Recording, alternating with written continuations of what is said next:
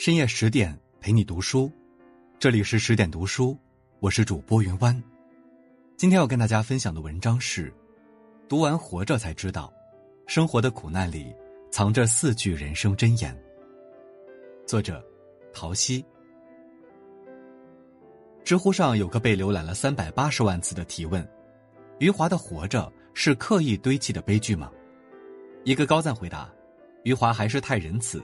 题主还是太年轻。《活着》这本书被评为二十世纪中文小说百年百强，九十年代最有影响力的十部作品，可谓是名满天下，家喻户晓。余华笑言：“我靠活着活着。”活着到底为什么有这么大的魅力呢？书中余华的语言极其质朴，甚至堪称冷淡，他没用多少煽情成分，却有力的把主人公悲惨的命运。和时代的斑痕，赤条条的展现在读者面前，用小人物的宿命，在读者身边平淡的诉说出时移世迁，堪称中国近代历史的缩影。再读活着，才懂活着的苦和难里，竟藏着许多人生箴言。生活很难，困苦中才能见真心。有句话说得好，钱是个好东西，就像是一面镜子，能看清楚人心。在《活着》一书的开始，主人公徐福贵是个纨绔公子，仗着家底不错，嚣张跋扈，高傲的很。他在人间放荡，逍遥的不亦乐乎，整日吃喝玩乐，丝毫不体谅孕期家珍。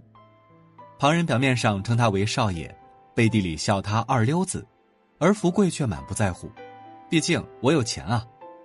终于有一天，他把一百亩的家产全输了个精光，一夜之间从贵公子的高位跌落下。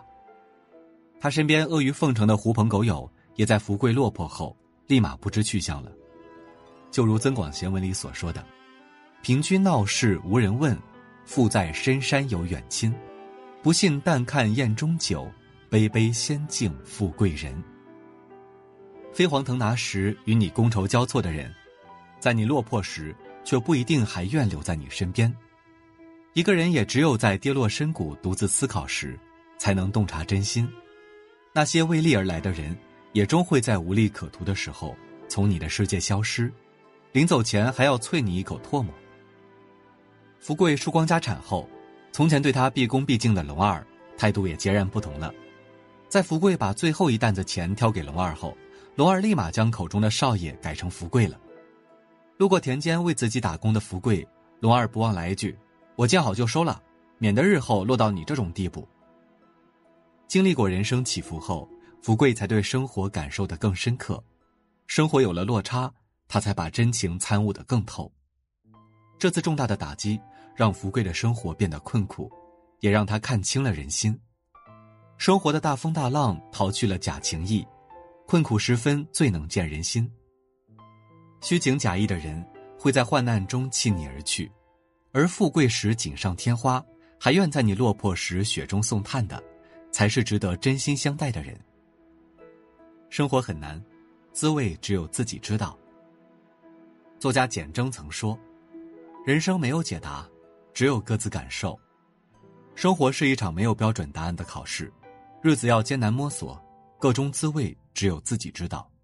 从富家公子到贫困佃户，福贵的妻子家珍却不离不弃，仍愿同他一起创造新生活。福贵这才意识到。”有妻子家珍共度苦难，是多么弥足珍贵的幸运。此后，他便发愤图强，决心好好耕田。试猜一下，早年富足的纨绔岁月和落魄后与妻儿田间劳作的生活，哪一个让福贵最怀念呢？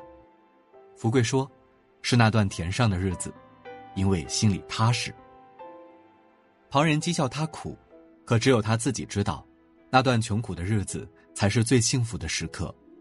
他渐渐体悟到，人生的高光，永远不是恃才妄为，而是当一切趋于平淡时，仍有粥可温。或许是岁月给了他淡然，或许是挫折给了他涅槃。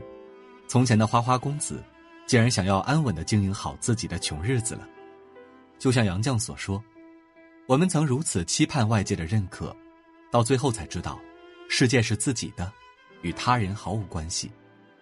别人眼中的穷苦。”自己心中却是甘甜，别人眼中的钱权，自己心中却是烦恼之源。活着不是给别人看的，活得好不好，过得累不累，只有自己知道。生活很难，但日子无可替代。毕淑敏曾说：“人们常常只是在幸福的金马车已经驶过去很远，才捡起地上的金鬃毛，说：‘原来我见过它。’大部分人在拥有幸福的时候都不能理解幸福，福贵也是如此。败光家产时，父亲对他说。”我们家牛变成了羊，羊变成了鹅，传到你这里，鹅变成了鸡，现在连鸡也没了。福贵的母亲也劝导他，人只要活得高兴，穷也不怕。但后来，别说是鸡，身边人也一个一个的没了，父亲和母亲都相继离开了他。百年孤独中有句话：父母健在的话，你和死亡之间隔着一层垫子；当父母离开以后。你就直接坐在死亡上面了。双亲的离去让福贵瞬间长大，他才发现，父母健在是一种难以买回的无价之宝。原来曾经的自己是如此败家，对亲人这般辜负。可幸福像是只迷离的脱兔，如果你没有提醒自己去捕捉它、感受它，他总会用更糟的事情报复你。他还没来得及细品幸福，就发现曾经习以为常的日子。早已是快乐的顶峰。坂本健一在《今日电修》中写道：“活着就是一个个无可替代的日子的积累。我们说不清哪一次相见就是最后一面，道不明哪一次分别竟成永恒一别。而那些曾经幸福的小时刻，在发生时常常不会被轻易的察觉，只在蓦然回首时，才发现幸福的感觉是那般温暖深刻。生活很难。”请经常提醒自己感受幸福，因为每一天都是再也不会上演的限量演出。生活很难，但活着就有意义。活着中，富贵尝尽人间苦味后，说出一句经典劝言：“你千万别糊涂，死人都还想活过来，你一个大活人可不能去死。”看遍了人生的百态，品遍了人生的滋味，才发现活着就是最大的勇气了。没有什么比活着更宝贵，也没有什么比活着更振奋人心。就像余华在序言中所说的：“人是为了活着本身而活着，而不是为了活着之外的任何事物所活着。珍爱生命本身就是一种使命。我们不是为了谁而活着，而是为了体验生命的觉知，为了感受生命的力量。”小说虽然诉尽了生离死别，但最终的大基调。却还落在热爱生命上，这正与海明威的《老人与海》有着异曲同工之妙。主人公都为了活下去，与命运做激烈的搏斗，命运把他们按在地上，而他们却以不服输的精神扼住了命运的咽喉。如果说海明威笔下的鱼象征着人必须面对的对手，象征着每个人都将经历的困难，那余华笔下的牛就象征着坚强活下去的精神寄托，象征着人对生命。永远保持的热忱。对于活着所带给我们的精神，一位网友的留言一语中的：“我们来这世上一遭，怎么能遇到点小挫折就悲伤难过？那些仿佛全世界只有他一人运气不佳、波折坎坷的年轻人，实在很有必要看看活着。活着，正是借用主人公的成长经历，把热爱生活的意义绘声绘影的为读者诠释出来。最初那些年。”伴随着幼稚的认知，福贵从来不曾成为一个真正活生生的人。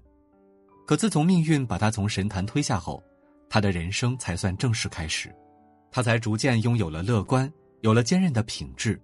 他活下去的意义，才因为活着而变得具体。莫言在《蛙》中说：“人类世界最庄严的感情，那就是对生命的热爱。